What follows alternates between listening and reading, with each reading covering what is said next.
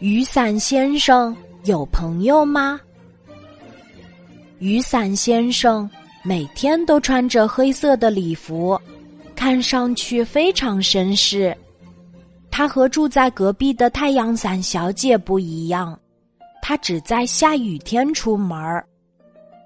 太阳伞小姐的性格热情奔放，每次出门都会主动和大家打招呼。晚上回到家，太阳伞小姐就会迫不及待的向雨伞先生炫耀自己又交了几个新朋友。雨伞先生有朋友吗？他想了想，好像还真没有。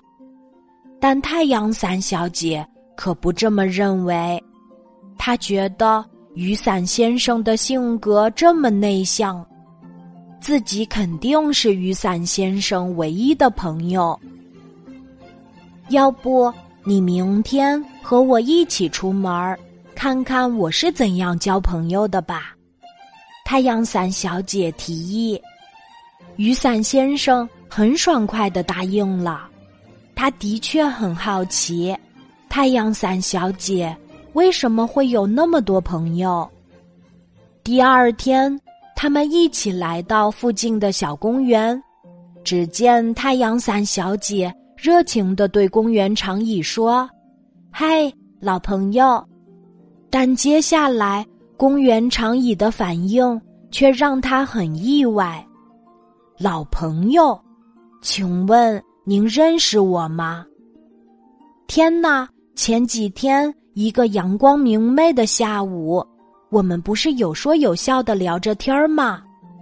太阳伞小姐很生气的说：“您怎么这么快就把我给忘了？”哦，实在非常抱歉。公园长椅很不好意思的解释说：“每天和我相遇的人或事。”真的太多了，我不一定都能记住。那下次您可别再忘了我呀！太阳伞小姐提醒说：“我已经把您当成朋友了，您可不能把我给忘了。”好的，好的，我尽力吧。公园长椅认真的点头，继续说：“不过。”您身边的这位雨伞先生，我倒是印象非常深刻。啊，不会吧？太阳伞小姐很不服气地说：“他很少出门呀。”我不会记错的。公园长椅说：“雨伞先生，您上个月是不是在这附近为一只流浪猫遮风挡雨？”雨伞先生想了想，然后点点头。当时我真的很想和您交朋友，可您后来又急急忙忙去送一位忘了带伞的小朋友回家。公园长椅对雨伞先生竖起了大拇指。一旁的太阳伞小姐听到这里，觉得非常羞愧，自己经常出门。却只顾着交朋友，很少去帮助大家。雨伞先生，您真了不起！太阳伞小姐心服口服地说：“我要向您学习。”那天之后，雨伞先生依旧只在雨天出门儿，但太阳伞小姐却发生了大变化。每次出门儿，她都会主动去帮助大家。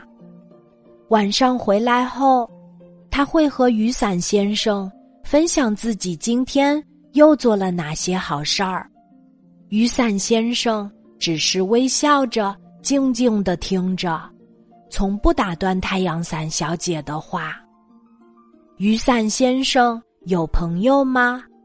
他想了想，好像还真有。这位朋友正和自己愉快的说着话呢。